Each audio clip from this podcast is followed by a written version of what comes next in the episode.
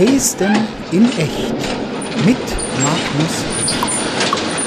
Ein Podcast über Menschen und die Stadt.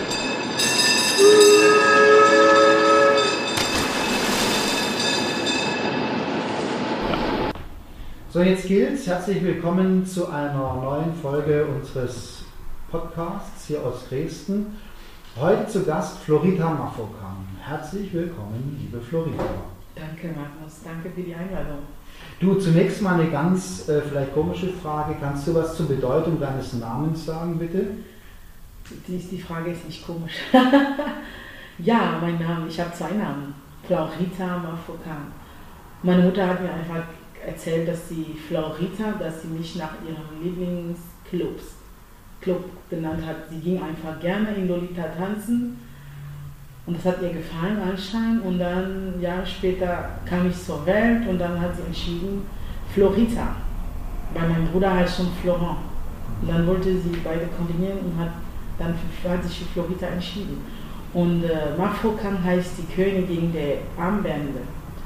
Bei uns im Dorf, in Bamenchina, das ist in Buda, im Westkamerun, äh, wird man eine Königin, wenn man wird, man wird eingeheiratet in der, im Königreich, wenn man diese Armband bekommt.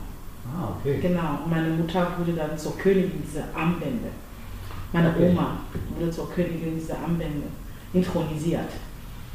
Also dann bist du ja irgendwie auch eine Prinzessin. Ja, ich bin definitiv eine Prinzessin, Die Prinzessin der Armbänder.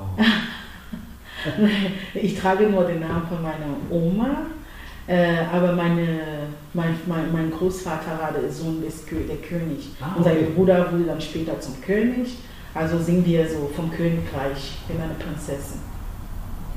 Gut, na, also wir sind ja hier auch in Sachsen und so weiter, hier ist ja auch viel mit äh, König und so weiter.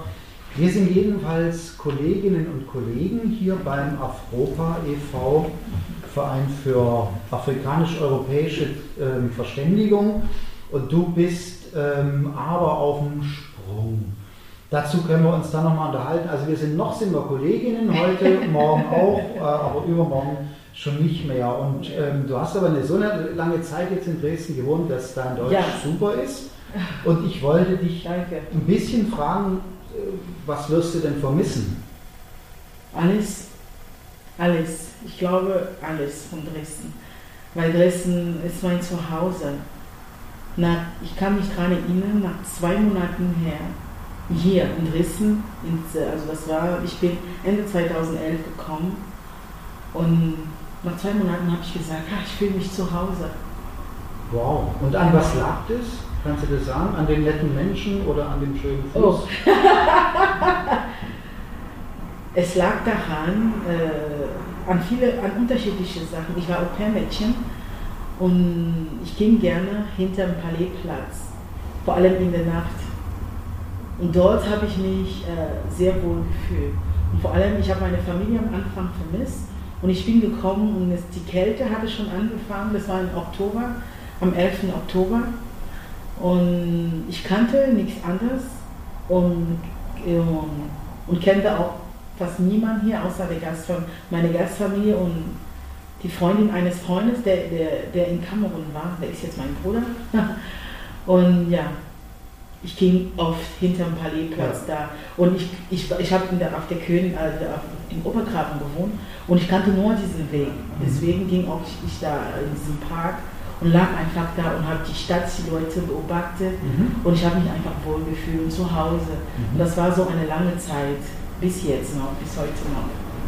Also das beantwortet ja auch die Frage, die ich dir stellen wollte nach deinem Ort, weil wir hatten mal ein Projekt hier bei Afropa, was du auch gemacht hast, ne, wo Ja. die schwarzen Frauen, äh, die BIPOC-Frauen mit so einer äh, Kombination, ein Porträt mit sich und ihrem Lieblingsort hier Ort, ja. fotografiert wurden, was dann auch eine Ausstellung war. Ne? Ja, und das war ja. sehr beeindruckend.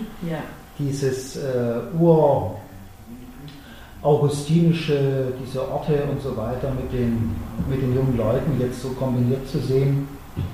Und deiner wäre also dieser Platz am Palais. Ja, meiner wäre diesen, ja, meiner wäre diesen Platz, genau. Und ja, man hat, es ging ja die, in, in der Ausstellung darum, Dresdnerinnen mhm. zu präsentieren.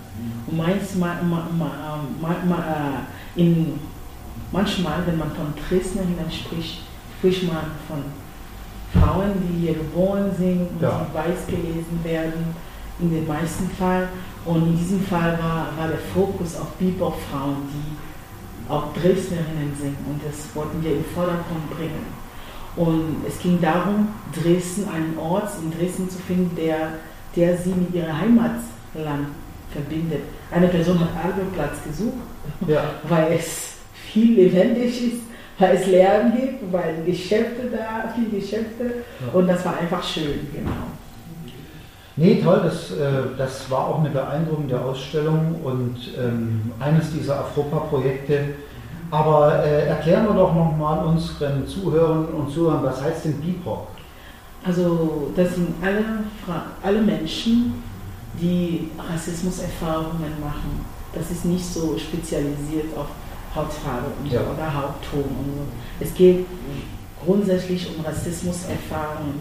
Und wenn man das ähm, wortwörtlich übersetzen will oder definieren will, das ist dann Black, also das sind, das sind dann Schwarze, Indigene, BIPOC und People of Color. Also, und People of Color wurde in, in, in, in den USA gegründet und das hat einfach alle Menschen bezeichnet, die unter Rassismus gelitten haben. Und dann später haben wir nochmal Black hinzugeführt weil, und Indigenen, weil da sind besonders Volk, Völker, also Menschen, die viel Rassismus erlebt haben es, spielt, es gibt unterschiedliche Ebenen ja. von Rassismus, genau. Deswegen.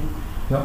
Aber das ist wirklich heute, der Fokus ist auf Erfahrung, auf Rassismuserfahrung. Ja. Wir werden uns da gleich nochmal ein bisschen drüber unterhalten. Jetzt mal halt meine nächste Frage: Wo zieht es dich denn hin, wenn dir Dresden so gut gefällt? Ähm, das ist noch, das habe ich noch nicht festgesetzt. Ja. Das wird darauf kommen.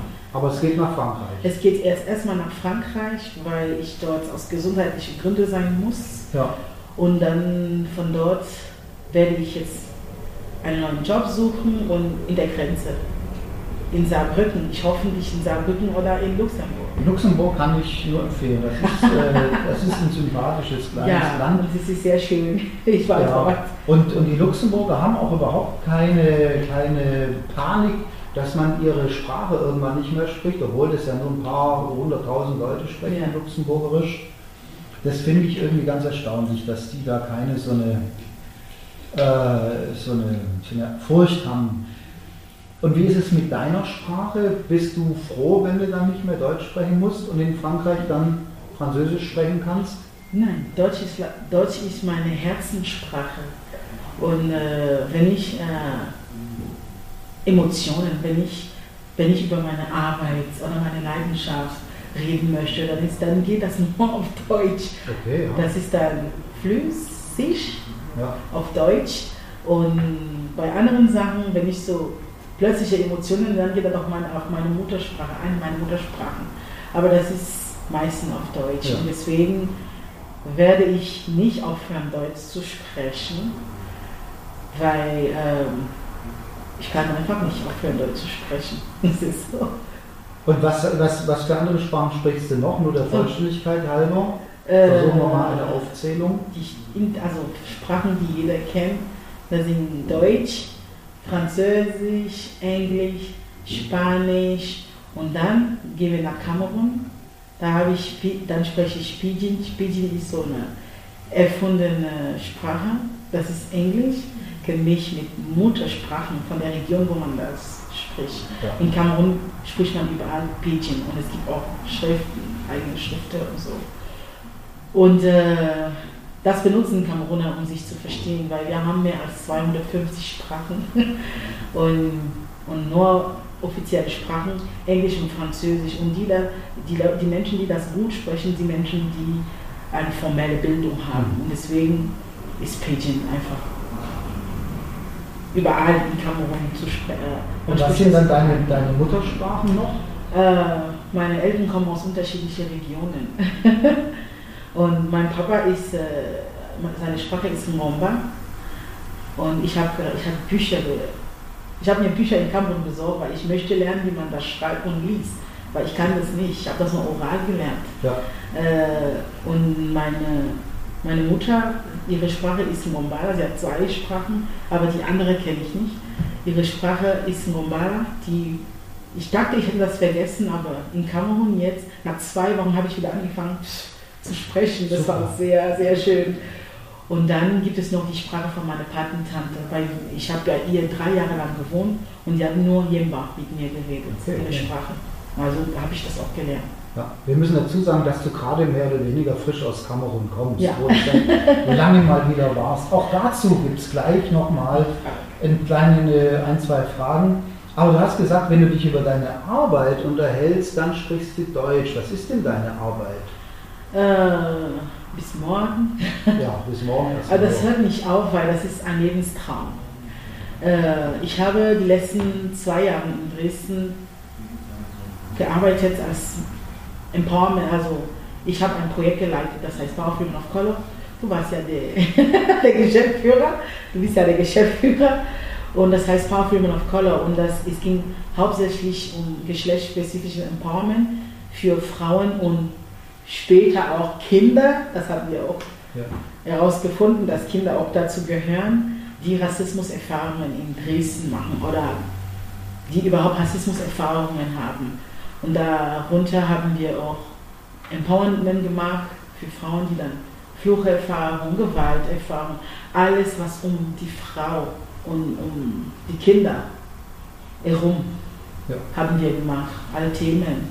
Ja. Und davor habe ich dich kennengelernt als Kollegin, Genau. Sozialpädagogin. Ja, Migrationssozialarbeiterin, auch bei Afropa. Ja. ja, und das hast du an der hiesigen äh, evangelischen Hochschule Studiert. studiert. Genau. Super. Ich habe an der Evangelischen Hochschule studiert, äh, äh, soziale Arbeit. Und ja, und nebenbei auch hier, durch meinen Job hier, habe ich viele Weiterbildungen machen dürfen. Empowerment-Trainerin, Referentin für politische und Bildungsarbeit Ja. und äh, Zumba-Trainerin, also Ja. unterschiedliche Sachen, Moderation. Ja, Nee, unterschiedliche. Sachen. Äh, mich hat aber auch, also ich fand ähm, zu Zeiten deiner Bachelorarbeit, als du die geschrieben hast für Sozialarbeit, das Thema dort ganz interessant, dass ich dachte, wenn ich schon mal Gelegenheit habe, will ich dich eigentlich dazu nochmal befragen. Deine, dein Thema von der Bachelorarbeit und wie bist du da drauf gekommen?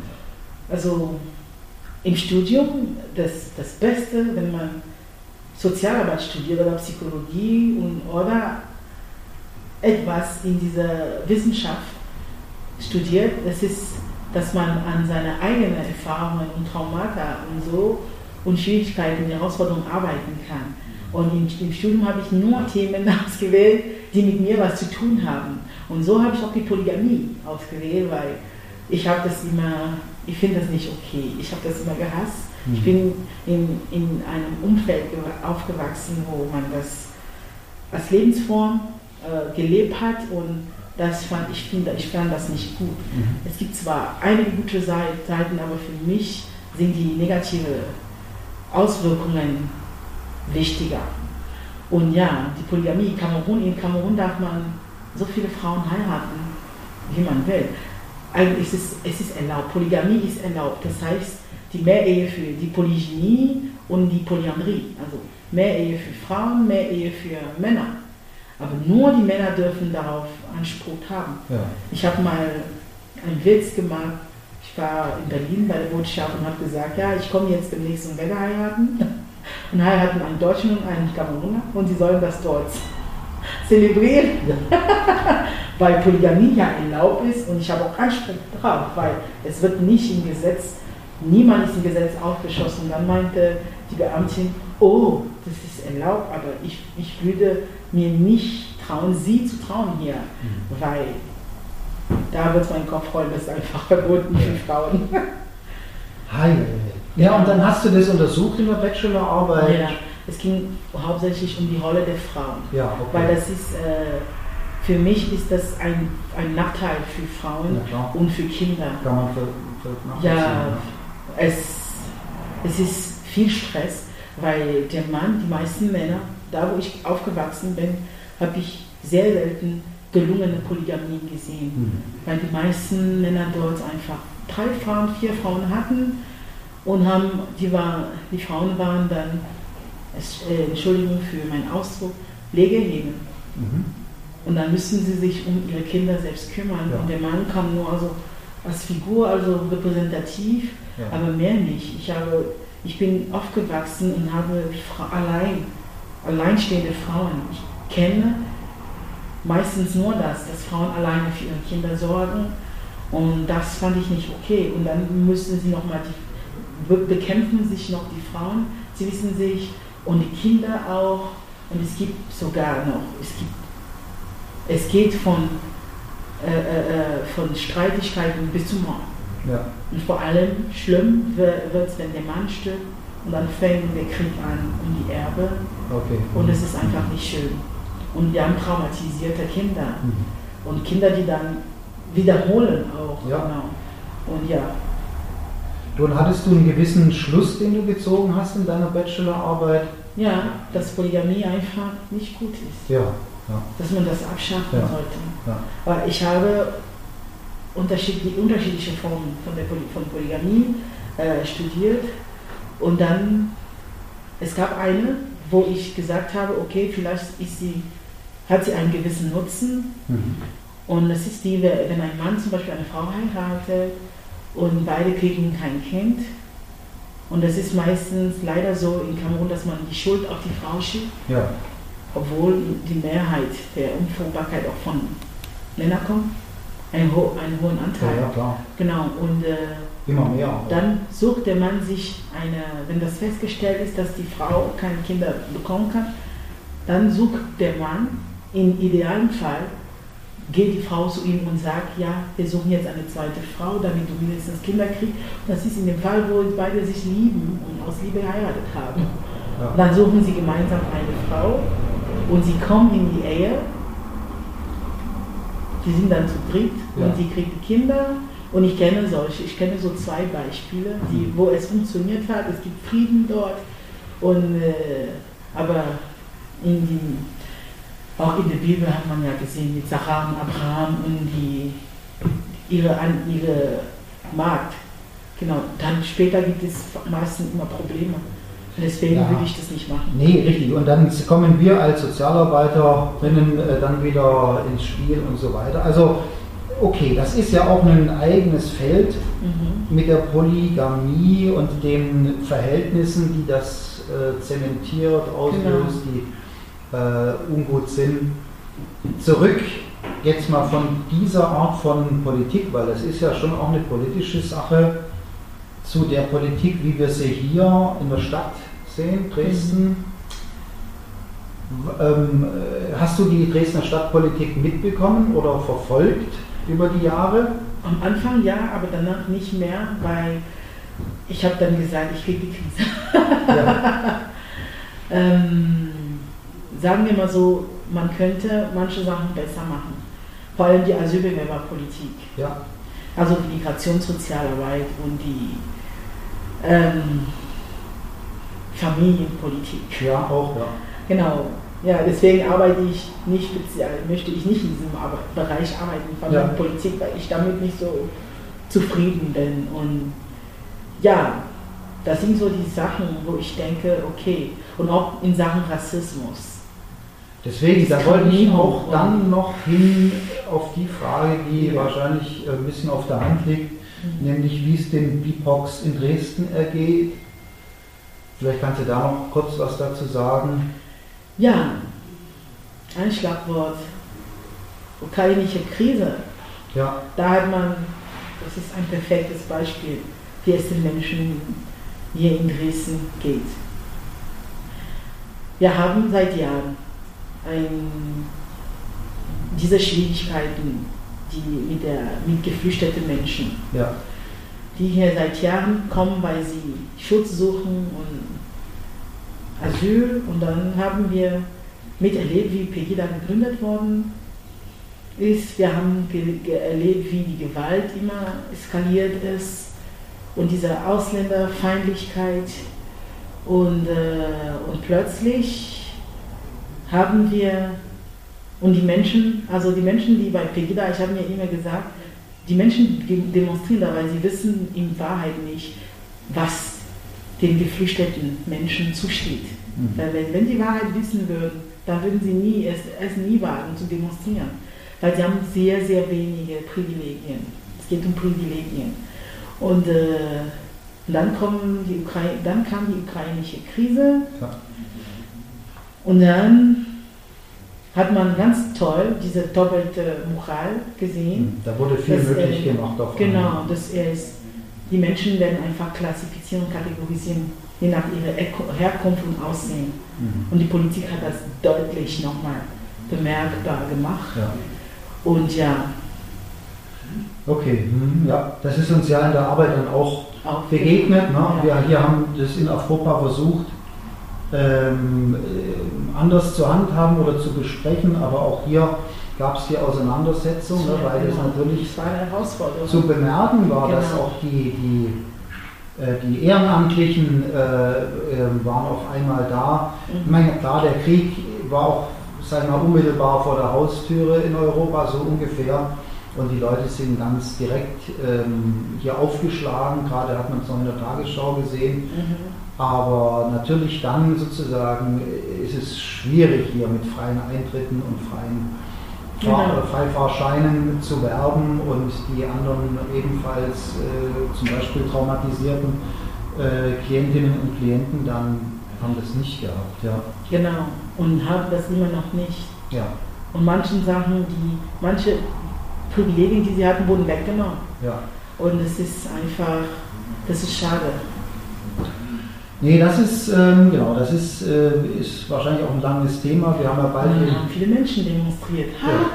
Und dann habe ich, dann habe ich gesagt, oh, Sie sind wach, es gibt Krieg in der Welt. Ja, Sie ja. haben endlich mal die Augen offen. Ja, ja. Mit dieser Problematik habe ich zu tun seit, in Kamerun gibt es seit 2017 Krieg. Ja. Also, und ich wusste, also ich weiß, dass es Krieg in der Welt gibt und ich bin nicht erst mit der ukrainischen Krise aufgewacht. Ja. Und das fand ich wirklich heuchlerisch, um ehrlich zu sein. Naja. Es gibt ja, ich habe, das ist klar, es, es, es ist wirklich klar geworden, dass wir Menschen kategorisiert werden. Ja. Genau. Du in dem Zusammenhang, äh, du hattest mir erzählt, als du jetzt wieder zurückkamst aus Kamerun, was deine Mutter eigentlich macht mit den Kindern. Genau. Ähm, in Kamerun gerade hat meine Mutter 21 Menschen, 22 jetzt, jetzt ist ein Baby dazu gekommen, zu Hause, weil durch den Krieg in Kamerun zwischen die, also die, die Engl die, wir haben zwei, also zwei Amtssprachen in Kamerun, Englisch und Französisch. Und die Region, die Englisch spricht, hat sich benachteiligt gefühlt ja. und wollte da streiken. Und dann hat unsere Politik, ist unsere Politik gescheitert. Mehr kann ich nicht dazu sagen, aus Sicherheitsgründen. Ja. Äh, und dann haben wir jetzt geflüchtete Menschen, der Krieg ist ausgebrochen, da haben wir jetzt geflüchtete Menschen aus der englischen Region, da wo meine Mutter herkommt. Und viele sind einfach in die französische Region oder nach Nigeria geflüchtet. Mhm. Und in diesem Zusammenhang hat meine Mutter jetzt Kinder zu Hause und ja, und seit 2017 kümmern wir uns um sie, weil die Regierung tut natürlich nichts. Ja, ja, ja. Und ähm, wie sind die politischen Verhältnisse in Kamerun? Vielleicht dazu noch eine Idee, weißt du, was da für Parteien an der Macht sind? Oder ja. ist das irgendwie, wenn du sagst, das hat nicht funktioniert? Es gibt eine Partei an der Macht, seit mehr als 40 Jahren. Super. Und sie ist immer noch da. Mhm.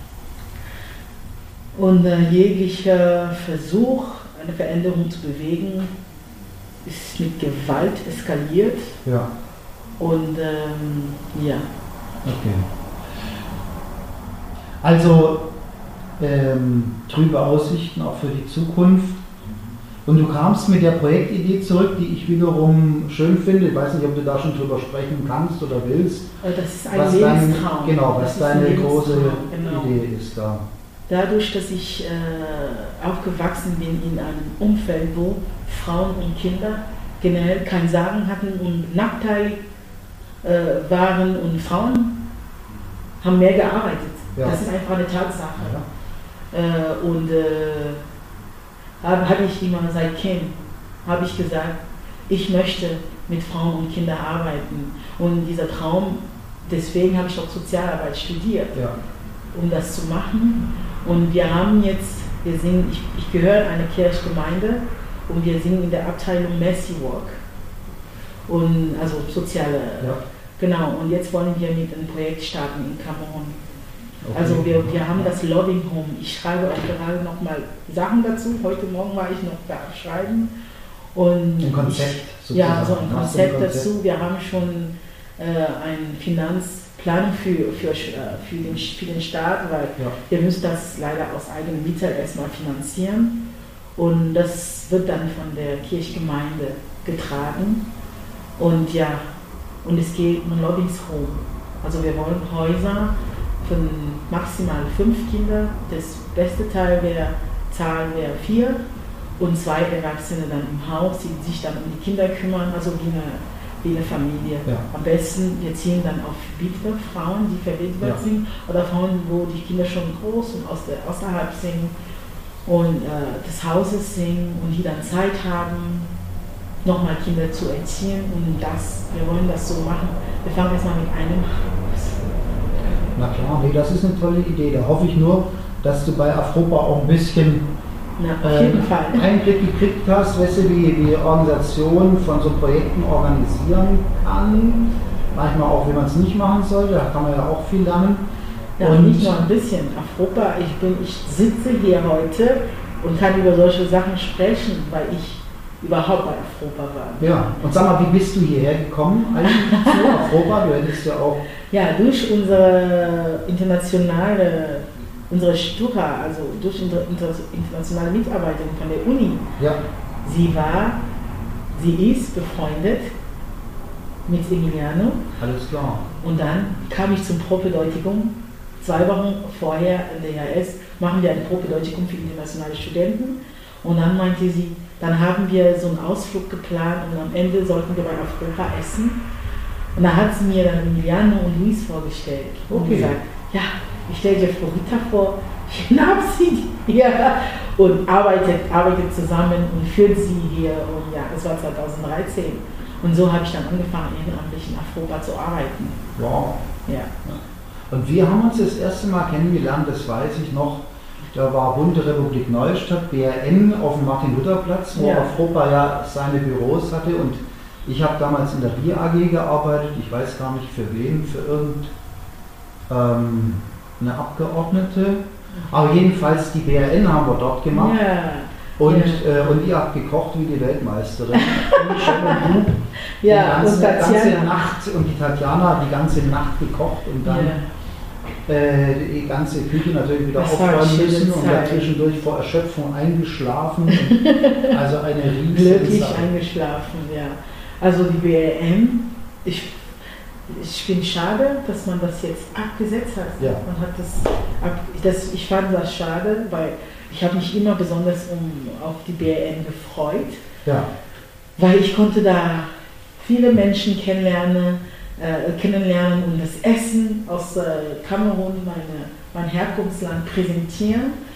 Und äh, mein bester Moment war so ab 23 Uhr, weil ab 23 Uhr haben wir angefangen, das Essen gratis zu verteilen. ja. Weil es weg musste. Ja, weil es weg musste und wir mussten am, nächsten Tag frisch machen. Ja. Und dann haben wir angefangen, gratis das Essen zu verteilen. Und das ist einfach gesellig. Das ist so wie ein offenes Restaurant, wo alle da sitzen und reden und, und sprechen. Ja. Und ja, und am Sonntag war noch am tollsten, weil es kamen Vereine aus der Stadt und haben dann die restliche gesammelt. Vor allem das Ungekochte, was wir nicht benutzt haben, Reis und so. Dann haben wir das einfach vorbereitet. Das waren so meine Lieblingsmomente. Nee, das war schön. Ja, Genau. das da haben wir uns das erste Mal dann sind wir uns über den Weg gelaufen. Und was, was wird dir ähm, auf keinen Fall von Dresden fehlen, wenn du jetzt nach Frankreich ziehst? Ich würde sagen, die, die Ausländerpolitik. Ja. Also das. Thema wieder sozusagen, ja. Die Ausländerfeindlichkeit und die, die, dieser Ra Racial Profiling. ja. Na, ich bin mal auch gespannt, ob das in Frankreich, Nee, ich war schon ein paar Mal dort Dann- und ich habe das selten gesehen. ja, Es ist mir nicht so passiert, passiert, dass ich einfach auf der Straße beschimpft worden bin. ja. Das ja. ist mir nicht passiert. Genau. Oder dass ich einfach in der Bahn sitze und Racial Profiling, es kommt ein Kontrolleur und der kontrolliert mich ja. und lässt, die- und lässt die anderen oder am, am Bahnhof so. Ja. Kontrolliert nur mich aufgrund meiner Hautfarbe, Ja. äh, aufgrund meines Aussehens und lässt die anderen. Das ist mir noch nie dort passiert, seit ich dort. Ich gehe oft dort und es ist mir noch nie dort passiert, leider. Nee, das, äh, das. Leider ist es.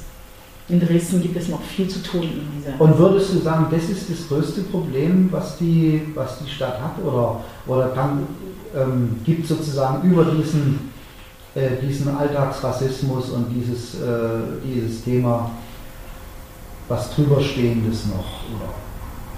Ich es gibt zwei Probleme, die ich immer hier bedauert habe in Dresden.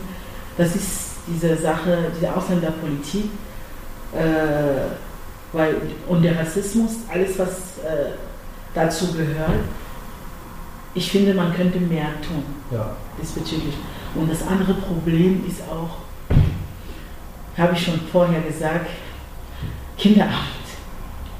Kinderarmut, ja. Ja, und nicht nur die ausländische oder die, Men die Menschen, die Migrationskompetenzen haben, sind Ja. davon betroffen, sondern auch gebürtige Mhm. Deutsche und Biodeutsche, weißgelesene Deutsche sind davon betroffen. Man Ja. muss nur in den Brennpunkten von Dresden gehen, um zu sehen.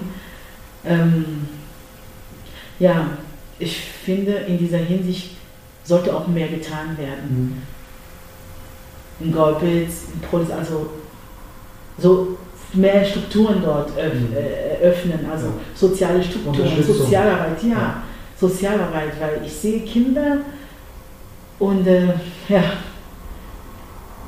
sorry, da kann ich mich, ich kann mich nicht zurückhalten, wenn Nee, es um sowas geht. Ja, Und ich finde es halt schade, weil ich finde, Deutschland ist, hat ein, Entwicklungsniveau erreicht, wo man solche Sachen nicht, nicht mehr sehen sollte. ja eigentlich schon.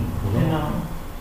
Nee, klar, ist ja auch wieder eine ganz politische Frage, die, äh, auf die aber, denke ich mal, eine Antwort Und die gefunden werden langzeitarbeitslosen muss. Eltern. Ja, die Perspektivlosigkeit, Ja. die dann weitergegeben wird und die, und die Kinder, die gar nicht wissen, wie der Sinn eigentlich Genau. im Leben herzustellen ist. Ja, wir haben, wir haben Eltern, die aus irgendeinem Grund arbeitslos werden oder langzeitarbeitslos, dann, die dann in Alkohol, in Alkoholismus rutschen.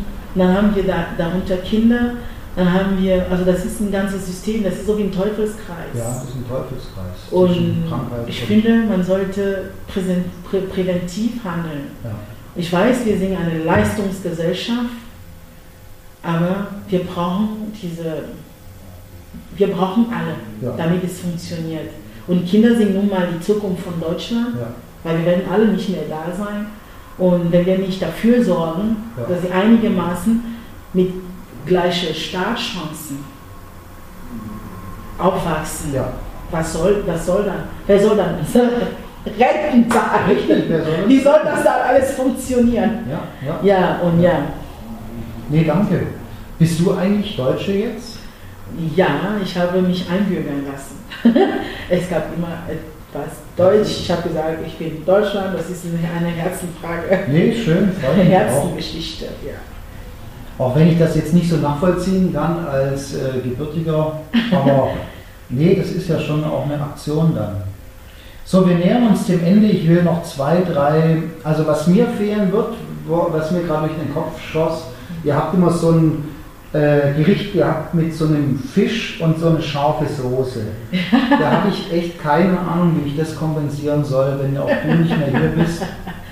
Ja, ich kann, ich kann dir beibringen, wie, das, wie man das Nee, macht. dafür reichen jetzt die zwei Tage nicht. Nee, und du wirst mir natürlich auch sehr fehlen. Das ja, ist, ich komme auch zurück. bitte, komm doch manchmal und Ja. lass dich hier Ich erblicken oder berichte dann auch, wie es ist, wie die Unterschiede auch sind. in das wäre auch hochinteressant. Ja. Ähm, und ähm, als Abschluss habe ich mir gewünscht, äh, weil du ja so eine, so eine Persönlichkeit bist, weißt du, die sozusagen auch eine gewisse Präsenz hat. Und es hat aber auch damit zu tun, dass du so ein Verwandlungsgeschick hast.